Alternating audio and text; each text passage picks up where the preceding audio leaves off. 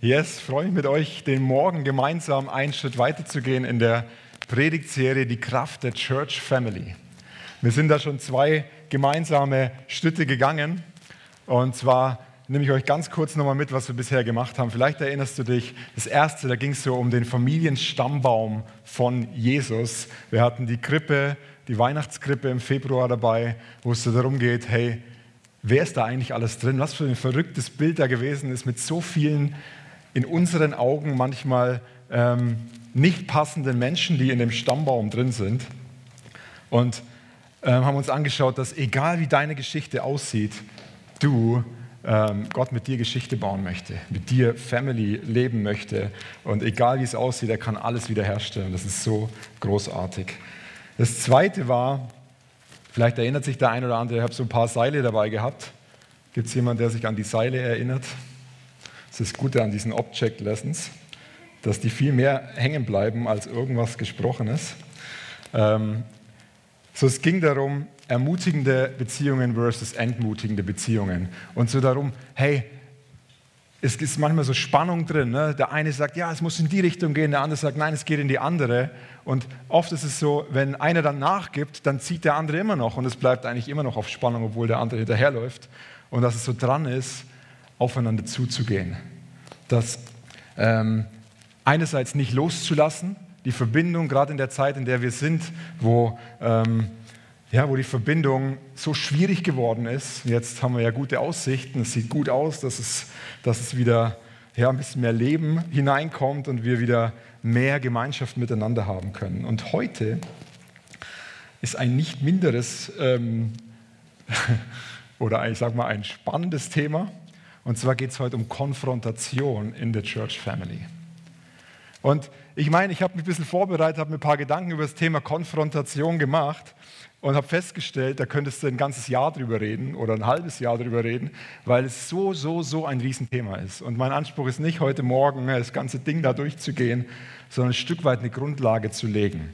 Und ich habe mir was ausgedacht, und zwar möchte ich euch ein bisschen interaktiv mit einbeziehen. Und ihr werdet jetzt gleich einen QR-Code sehen. So, du darfst mal dein Handy rausnehmen. Am Livestream oder auch hier, gar kein Problem. Ich habe festgestellt, der QR-Code hier im Saal, ich glaube, der funktioniert nicht, aber dafür kannst du einfach mit deinem Handy auf die Adresse www.menti.com eingeben und dann ähm, gibst du einfach den Code ein, 78398562 der da steht. Und dann kommst du da direkt rein, musst kein App oder irgendwas runterladen. Und da ist eine Frage drin, wenn ihr soweit habt, also 78398562. Die Frage ist, wie geht es dir mit dem Thema Konfrontation? Und da kannst du ankreuzen zwischen 1 und 5. Das erste ist, ich liebe es, andere Menschen zu konfrontieren. Benny, wenn du kannst mal auf die Seite gehen, dass wir es hier im Saal auch sehen und auch am Stream. Genau. Ja, hier sehen wir schon, es haben schon ein paar äh, abgestimmt oder einer. Ich liebe es, andere Menschen zu konfrontieren. Es kostet mich alles, jemanden zu konfrontieren. Ich habe Konfrontation negativ erlebt, ich habe Konfrontation positiv erlebt. Und du gehst immer danach auf Skip und dann seht ihr, ja, jetzt bewegt sich das Ganze, jetzt haben schon vier unten rechts ähm, eingegeben, ich stimme voll zu, ich stimme gar nicht zu. Wir geben uns ein bisschen Zeit, gar kein Problem. Das ist ganz spannend hier. Ich liebe es, andere Menschen zu konfrontieren, ist tatsächlich recht hoch. Da hätte ich jetzt gedacht, das ist niedriger. Aber es, geht zurück. Es kostet mich alles, jemanden zu konfrontieren. Also ich habe Mühe damit.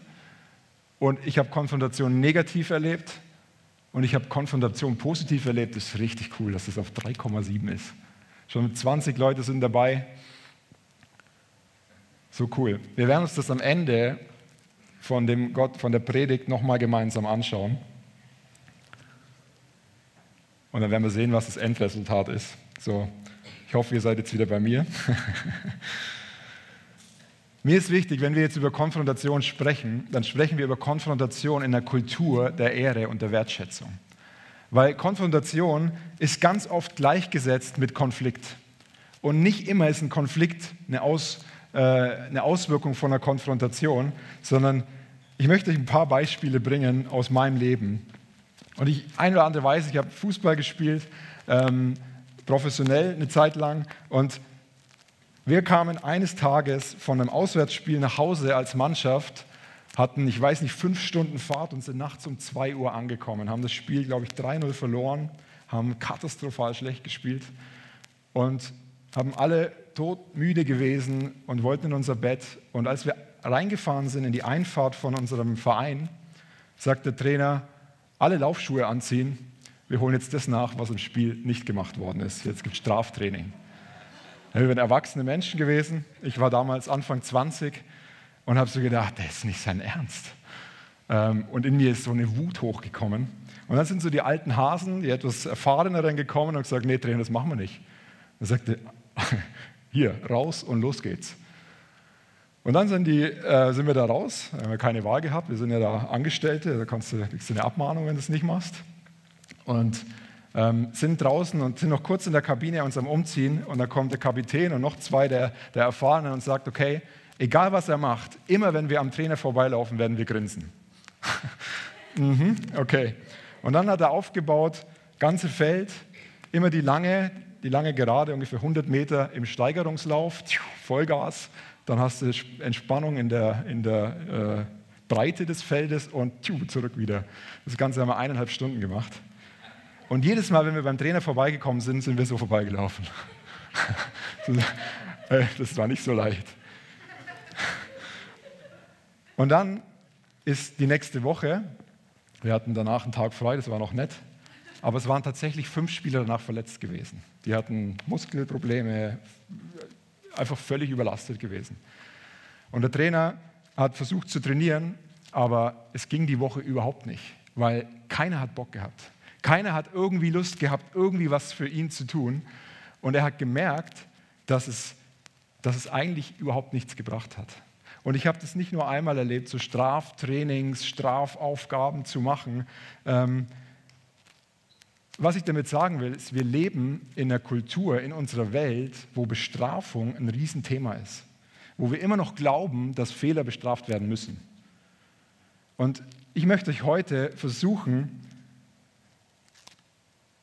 ein anderes Paradigma vorzustellen.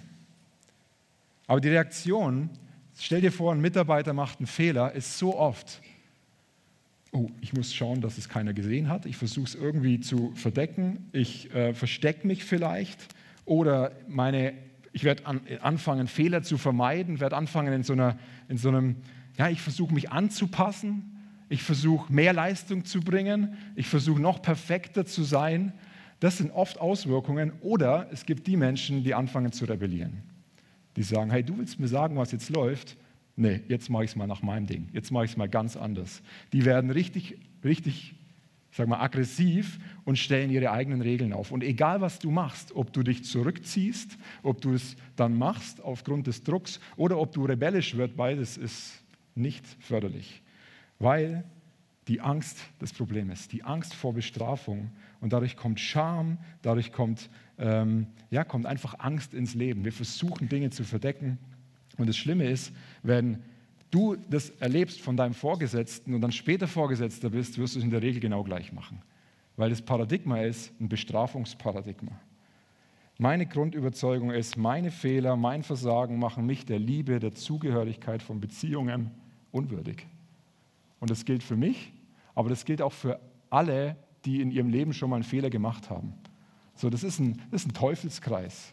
Das Verhalten, das von Angst und Scham ähm, regiert wird. Und ich meine, das ist eine Identität von einem Weisen und von einem Sklaven. Das ist nicht unsere göttliche Identität, zu der wir geschaffen worden sind. So, wenn du weißt, dass du, ähm, dass du zur Familie Gottes gehörst, dass du ein Kind von ihm bist, dann weißt du, dass Bestrafung, dass dass es einen anderen Weg gibt. Wir werden uns den gleich gemeinsam anschauen. Das Problem von einem Bestrafungsparadigma ist, dass wir uns selbst erhalten wollen. Es geht in erster Linie darum, hey, wie kann ich das Beste daraus holen? Wie kann ich am Leben bleiben? Und ähm, vielleicht denkst du das, ja, vielleicht ist das in der Welt so, im Job, aber das ist sicher nicht in der Kirche oder in unseren Familien, in unseren christlichen Kreisen so. Und ich bin mir da nicht so ganz sicher. Ich merke immer wieder oder erlebe es immer wieder, habe es in der Vergangenheit erlebt, dass wir Christen an dem Punkt oft überhaupt keinen Schritt besser sind. Dass wir oft noch nach diesem Bestrafungsparadigma lesen, dass, stell dir vor, ein christlicher Leiter macht einen Fehltritt, macht einen krassen Fehler. Was ist unsere Reaktion darauf? Oft denken wir, die dürfen das doch gar nicht machen. Also ich meine, die müssen ja so geheiligt sein, die dürfen doch keine Fehler machen. Und das Spannende ist, es gibt so Grundüberzeugungen, bei, bei, vor der Bestrafung ist die Überzeugung, ein christlicher Leiter darf keinen Fehler machen. Dann kommt die Bestrafung und danach ist immer noch die Überzeugung, ein christlicher Leiter darf keinen Fehler machen. Es geht also weiter und das Motiv ist die Angst vor Bestrafung und Scham. Und was mache ich dann als Verhaltensstrategie? Ich versuche es zu verbergen. Ich versuche ähm, gutes Verhalten an den Tag zu legen, immer besseres Verhalten, versuche eigentlich perfekt zu sein. Und am Ende ist eigentlich das Ziel nur Selbsterhaltung. Nur irgendwie durchzukommen. Und das Problem ist, dass nach der Bestrafung, ihr habt es gerade gemerkt, geht das Ganze wieder von vorne los. Jemand macht einen schwerwiegenden Fehler und unsere Reaktion ist, hey, oh jetzt, okay, jetzt müssen wir hier mal ein Exempel statuieren. Jetzt, jetzt müssen wir mal richtig durchgreifen. Äh, Rausschmiss oder was auch immer oft unsere Reaktionen sind. Kennt ihr auf Social Media, du liest eine Schlagzeile, du kannst davon ausgehen, irgendjemand hat einen krassen Fehler gemacht, dass über 100 Kommentare drunter sehen, die drunter steht, wo dann steht, hey, was könnte man denn jetzt alles mit der Person machen? Was müsste man doch jetzt eigentlich alles machen? Habt ihr das schon mal gelesen? Es macht keinen Spaß, das durchzulesen. Und leider sind wir Christen da nicht viel besser. Der Punkt ist, und das ist mir in der Vorbereitung so eingefahren, bevor wir uns Gedanken über Buße machen, machen wir uns Gedanken über Bestrafung. Du liest eine Schlagzeile oder du hörst eine Geschichte und fängst dir Gedanken darüber zu machen an, fängst dir an, darüber Gedanken zu machen, was würde ich jetzt tun? Was müsste man jetzt der Person zufügen, damit sie wieder in Lot kommt? Wie wäre es, wenn wir uns überlegen würden, hey, wie können wir die Person zur Buße, zur Umkehr führen? Was können wir tun, damit die Person wieder in dem läuft, zu dem sie geschaffen worden ist, in ihre Identität hineinkommt? Und das Ding ist, die Kultur von der Bestrafung ist ganz oft schon in unserer Kindheit gelegt worden. Und das ist jetzt keine Kritik an unsere Eltern, weil oft haben die Eltern es genau von ihren Eltern genauso erlebt und haben angefangen, okay, das Kind verstößt gegen die Regel, hat irgendeinen Mist gebaut oder was falsch gemacht, was äh, die Eltern schlecht gefunden haben und dann wurdest du gezüchtigt. Dann hast du in irgendeiner Form von deinen Eltern Schmerz zugefügt bekommen. Ob das der Hintern versohlt ist, ob das Anschreien ist, ob das ins Zimmer sperren ist, was auch immer. Vielleicht malst du es aus mit dem, was du erlebt hast. Und der Punkt ist, dass unsere Macht und unsere Freiheit in dem Moment uns genommen wird. Und mir ist ganz wichtig, hier geht es nicht darum, irgendjemanden anzuklagen. Ne? Überhaupt nicht. Wenn ich an meine ersten, äh, meine Kinder denke, wo sie, ja, wo sie noch ganz klein war, da bin ich nur nicht in so einem Paradigma gelaufen, wo ich wusste, hey, es gibt einen besseren Weg. Es gibt eine, äh, wir leben im neuen Bund, es, gibt eine, es, es geht nicht mehr um Bestrafung.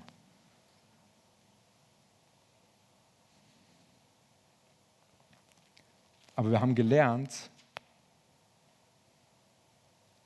dass wir uns anpassen müssen, dass Kinder vielleicht, die anders reagieren, die sich nicht anpassen, anfangen zu rebellieren, weil sie nicht, mehr, weil sie nicht rauskommen aus dem. Und wir haben gelernt, Bestrafung ist zu fürchten. Es gibt eine Angst vor Bestrafung.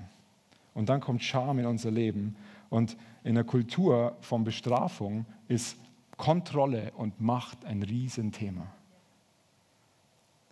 Aber, und jetzt kommt das große Aber, wir sind für was ganz anderes geschaffen.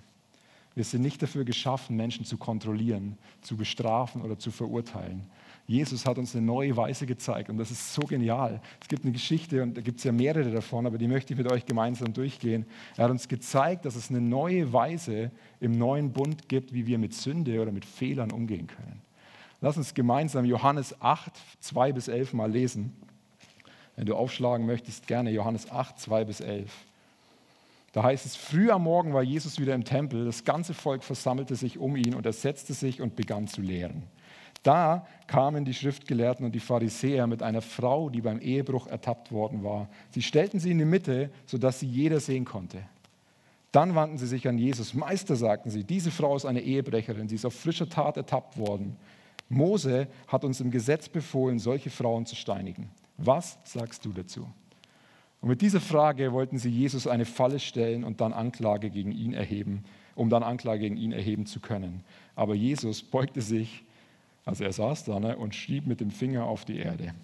Ich würde gerne wissen, was er geschrieben hat steht da jetzt nicht. Als sie jedoch darauf bestanden, auf ihre Frage eine Antwort zu bekommen, richtete er sich auf und sagte zu ihnen, wer von euch ohne Sünde ist, der soll den ersten Stein auf sie werfen.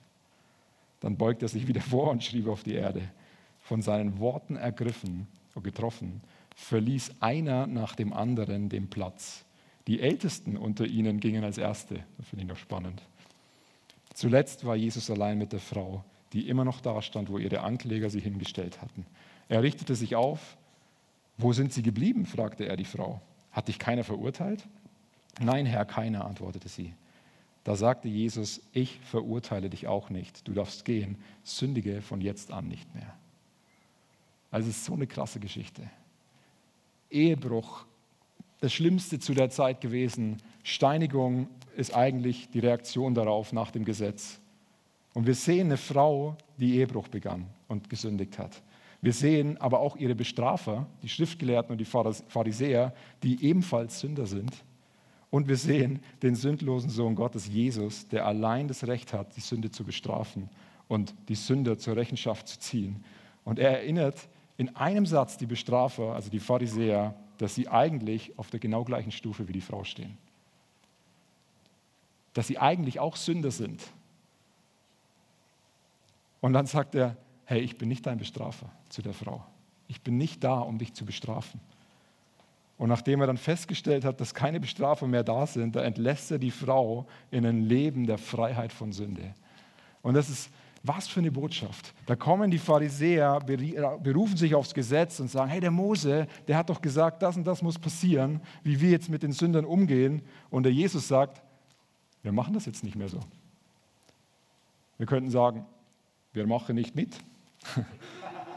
Wir führen ein neues Paradigma ein, wo Sünder nicht bestraft werden, sondern einen Ausweg bekommen aus ihrem Leben der Sünde in einen Lebensstil, in einen neuen Lebensstil, wo, wo Wiederherstellung, wo Verbundenheit wieder das Thema ist. Wo es nicht mehr um Trennung geht, sondern wo es darum geht, hey, wie können wir, was können wir tun, damit wir den Schlamassel wieder in Ordnung bringen und du zu zu neuen Höhen emporsteigen kannst. So, es geht in der Kultur der, vom neuen Bund nicht mehr darum, dass wir uns trennen und bestrafen, sondern es geht um Verbindung und Wiederherstellung. Und ja, das sind schmerzhafte Wege, das sind nicht immer easy way und alles easy, wir schwamm drüber. Nein, in keinster Weise. Aber es ist so wichtig, dass wir wissen, bevor wir darüber reden, was Konfrontation eigentlich ist, was unsere Identität ist, zu was wir berufen sind. Das ist so dramatisch, möchte ich fast sagen, wichtig, so, so extrem wichtig. Ich möchte Galater 4, 1 bis 7 mit euch kurz anschauen. Galater 4, 1 bis 7. Da heißt es, sagte Paulus, allerdings weise ich auf, euch auf Folgendes hin, solange der Erbe noch unmündig ist, unterscheidet ihn nichts von einem Sklaven, obwohl er doch der künftige, obwohl er doch der künftige Herr des ganzen Besitzes ist. Er ist vielmehr Vormündern unterstellt und sein Vermögen wird von Treuhändern verwaltet bis zu dem Zeitpunkt, den sein Vater festgelegt hat. Genauso war es auch bei uns, als wir noch unmündig waren, waren wir den Vorstellungen unterworfen, die in dieser Welt herrschen, und wir waren ihre Sklaven. Doch als die Zeit dafür gekommen war, sandte Gott seinen Sohn. Er wurde als Mensch von einer Frau geboren und war dem Gesetz unterstellt. Auf diese Weise wollte Gott die freikaufen, die dem Gesetz unterstanden, wir sollten äh, in alle Rechte von Söhnen und Töchtern eingesetzt werden. Das ist unsere Identität. Und jetzt, weil ihr nun also seine Söhne und Töchter seid, hat Gott den Geist seines Sohnes in eure Herzen gesandt. Den Geist, der in uns betet und aber Vater ruft. Und das ist genau der Punkt. Und dann darin zeigt sich, dass du kein Sklave mehr bist, sondern ein Sohn. Wenn du aber ein Sohn bist, bist du auch ein Erbe. Gott selbst hat dich dazu bestimmt. Hey, du bist kein Sklave mehr. Du bist ein Sohn oder eine Tochter von lebendigen Gott. Du bist ein freier, mächtiger Mensch. Du kannst gute Entscheidungen treffen. Das ist das, warum können wir gute Entscheidungen treffen? Weil Gott den Heiligen Geist in uns gesendet hat, der, der uns hilft, der uns in alle Wahrheit hineinführt, der uns zeigt, was ist jetzt die neue Kultur, die wir leben wollen. Und das ist so stark. Es geht nicht mehr darum, dass wir irgendeinen Aufpasser haben oder eine äußerliche Instanz, Kontrollinstanz, sondern du bist dazu befähigt und ermächtigt, gute Entscheidungen zu treffen. Und darum geht es auch in, in der Kindererziehung. Wir wollen nur versuchen, unsere Kinder zu ermächtigen, dass sie nicht immer nur gehorsam sind, sondern dass sie selbst aus ihrem Inneren, aus ihrem Herzen heraus gute Entscheidungen treffen können. Aber es erfordert eine ganze Menge, ein Leben in Freiheit als mächtige Person zu leben, als in so einem Sklavenleben zu sein. Im Sklavenleben weißt du, hier sind die Schranken, in dem bewegst du dich. Aber wenn du in Freiheit gelangst, wenn du Freiheit hast, wenn du, wenn du frei bist und wenn dir jemand zutraut, gute Entscheidungen zu treffen, brauchst du Vertrauen. Ähm, muss dir jemand auch das Vertrauen geben. Und dann sagt Paulus weiter in äh, Galater 5, 13, ihr seid zur Freiheit berufen, nur macht diese Freiheit nicht zu einem Vorwand für das Fleisch, sondern dient einander in Liebe. So, wenn wir über Konfrontation in der Church Family sprechen, dann reden wir darüber, dass es im Geiste Sanftmut funktioniert. Sanftmut als Geistesfrucht. Ich habe heute ein paar Verse dabei, noch einer, okay? Galater 6, Vers 1, wir sind ja der, im Gottesdienst. Ne? da darf man mal ein paar Bibelverse bringen. Geschwister, wenn sich jemand zu einem Fehltritt verleiten lässt, sollt ihr, die ihr euch von Gottes Geist führen lasst, ihm voll Nachsicht wieder zurechthelfen. Dabei muss aber jeder von euch auf sich selbst acht geben, damit er nicht auch in Versuchung gerät. Ich möchte euch, wir gehen da gleich darauf ein, fünf Schritte geben, wie Konfrontation aus dem neuen Denken oder aus dem neuen Bund heraus funktionieren kann. Das erste ist, und das passt zu dem Vers so gut, stell sicher, dass du die richtige Motivation hast. Stell sicher, dass du, der du jemanden konfrontieren möchtest, die richtige Motivation hast. Was bedeutet das? Paulus schreibt hier, ähm, dabei muss aber jeder von euch auf sich selbst acht geben, damit er auch nicht in Versuchung gerät. Wenn du anfängst, anklagend zu werden, wenn in dir Stell dir vor, du siehst den Fall XY und merkst, okay, ich muss zu der Person hin, weil ich sehe, da läuft was in die falsche Richtung. Und wenn in dir in dem Moment was hochkommt, was sowas wie Aggression oder, oder so eine Wut in dir hochkommt, dann ganz ehrlich, lass es. Geh nicht mit Aggression oder Wut auf die Person zu. Es kommt nicht gut. Glaub's mir, ich habe das, hab das schon mal versucht. Macht keinen Sinn. Geht, gibt einfach nur hier, aufeinander. Stell sicher, dass du die richtige Motivation hast. Die Herzenshaltung ist matchentscheidend. Die Herzenshaltung, wie du auf eine Person zugehst, ist absolut entscheidend. So, wenn du immer noch das Gefühl hast in deinem Glaubenssystem, dass du jemanden kontrollieren kannst, ähm, dass, es geht nicht darum, bei einer Konfrontation jemanden auf eine andere Meinung zu bringen oder sowas. Das ist nicht das Ziel, sondern es geht darum, Dinge ans Licht zu bringen etwas emporkommen zu lassen, dass Punkte wieder ins, ins Licht kommen, dass die Person wieder in Freiheit hineinkommt. Und wenn wir denken, wir können unseren Gegenüber kontrollieren, dann sind wir nicht in Sanftmut unterwegs. Aber Sanftmut bedeutet auch nicht einfach nur nett zu sein. Oh ja, so ist doch alles easy. Nein, das ist nicht Sanftmut. Auch nicht einfach nur höflich zu sein. Ne, wir Schweizer, ich zähle mich schon mit dazu, ich fühle mich so, als wäre ich hier, äh, ja, ich bin hier zu Hause, ne? Ähm, come on. wir sind so höflich, oder? Das ist schön und ich, ich schätze das mega, aber es geht, Sanftmut bedeutet nicht immer nur höflich zu sein, sondern es bedeutet, ich weiß, ich kann mein Gegenüber nicht kontrollieren. Der Danny Silk, übrigens die Bücher von ihm sind sensationell. Ähm, Kultur der Ehre oder jetzt Unbestrafbar, neues Buch, was rausgekommen ist, super gut. Er bringt immer das Beispiel von einem Reh. Stell dir vor, du willst ein Reh streicheln. Und wenn das Reh auch nur eine Sekunde das Gefühl hat, dass du es einfangen möchtest, ist der ist weg. Also verstehst du? Keine Chance. Und das ist so ein gutes Beispiel. Es geht um darum, dass wir Sicherheit ausstrahlen, dass wir der Person, auf die wir zugehen, sagen, hey, ich bin für dich. Es geht nicht darum, dir jetzt irgendwas in den Kopf zu knallen, sondern ich bin für dich. Ich möchte mit dir gemeinsam etwas wieder ans Licht holen und mit dir gemeinsam zum Durchbruch kommen. Der Geist der Sanftmut, der klipst das Licht praktisch wieder an. Im Eins zu eins Dinge zu zeigen, die vielleicht die Person gerade wieder mal vergessen hat über sich selbst. Hey, zum Beispiel, hey, du, du bist viel besser, als dein Verhalten in, dem, in der Situation ausgesagt hat. Gott hat so viel mehr in dich hineingelegt. Lass uns gemeinsam schauen. So, Konfrontation in einer Kultur der Ehre und Wertschätzung zeigt, ich bin auf deiner Seite, ich bin mit dir. Es geht darum, in keinster Weise eine Person bloßzustellen, sondern sie zurückzugewinnen. Und zurückgewinnen bedeutet Vertrauen gewinnen. Das zweite ist, identifiziere das Problem. Hey, was ist das Problem? Es geht nicht darum, dass du hingehst und sagst, hey, du hast das und das Problem. Das kannst du machen, aber das wird, ja, vielen Dank für die Info. Sondern Fragen stellen. Jesus hat Fragen gestellt. Hey, ich meine, in einem anderen Kontext, aber der blinde Bartimäus sitzt da am Rand und was sagt Jesus zu ihm? Er sagt, hey, was willst du, was ich dir tue? Ja, hey, ich würde gern wieder sehen. Aber er hat immer wieder gefragt, oder den lahmen Mann, der 18 Jahre versucht hat, ins Wasser zu kommen, fragt er, willst du gesund werden?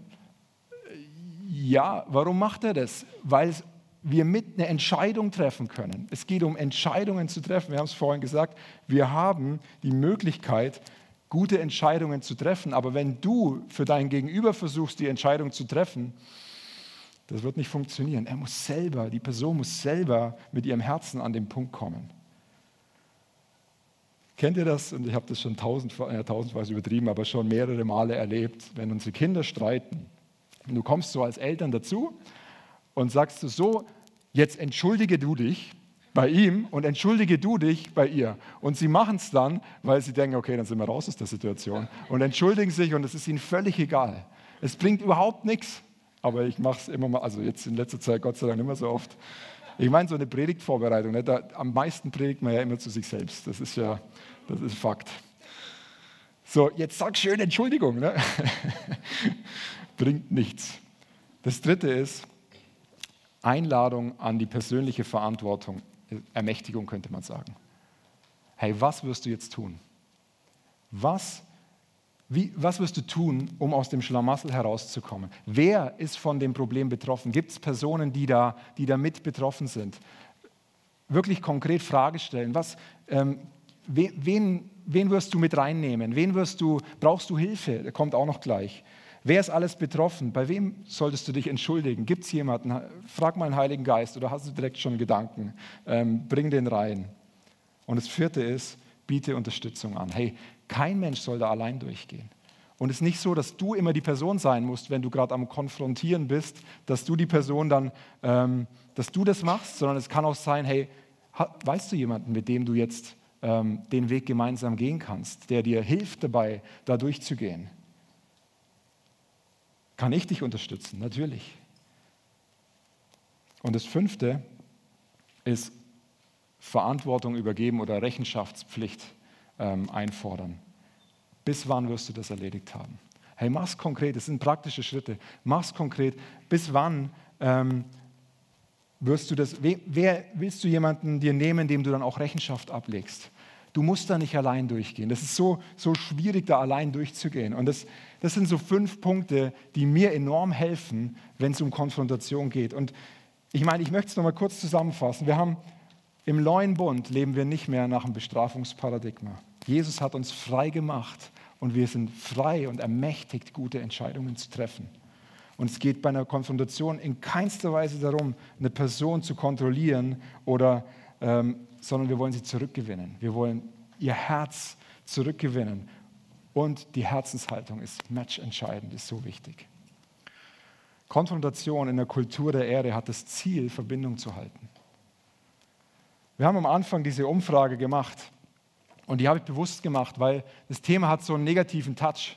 So, ja, wisst ihr, Konfrontation ist eigentlich was, was, was ich meine, in der Kultur der Erde geht es nicht ohne Konfrontation. Das funktioniert nicht. Ehre und Konfrontation laufen miteinander. Wertschätzung und Konfrontation laufen miteinander. Warum? Weil wir gemeinsam unterwegs sind und weil wir immer wieder an Punkte kommen, wo wir zu in der Gemeinschaft, im Miteinander, in Freundschaften, in der Ehe, meine Frau sagt, hey, konfrontiere mich mehr. Also sie kann das ziemlich gut und ich, ich bin da, äh, ich habe immer das Gefühl, da gibt es nichts zu konfrontieren, die ist einfach so, macht das einfach so gut. Aber es macht Spaß, als ich mit der Maris darüber gesprochen habe und gesagt habe, ich würde gerne sagen, es macht Spaß zu konfrontieren, hat sie gesagt, oh, bist du sicher? Nein, ich glaube, wir sind dazu berufen, das mit Freude zu machen. Warum? Weil Herzen wieder verbunden werden. Es geht nicht um Trennung, es geht um Miteinander und dieses Miteinander, wenn, wenn, wenn zwei Personen wieder zusammenkommen, wenn so ein Vergebungs- und Wiederherstellungsprozess kommt, hey, es gibt nichts Schöneres ich sitze da manchmal, wenn ich so irgendeine so Fernsehsendung gucke und mir kommen die Tränen, wenn da wieder Herstellung passiert. Und manchmal denke ich mir, es ist nur ein Film. Aber weißt du, das, macht, das ist was Schönes. Und ich wünsche mir, und, und ich setze das gerade frei, dass wir eine Church sind, die in Liebe, in Sanftmut und in Klarheit konfrontiert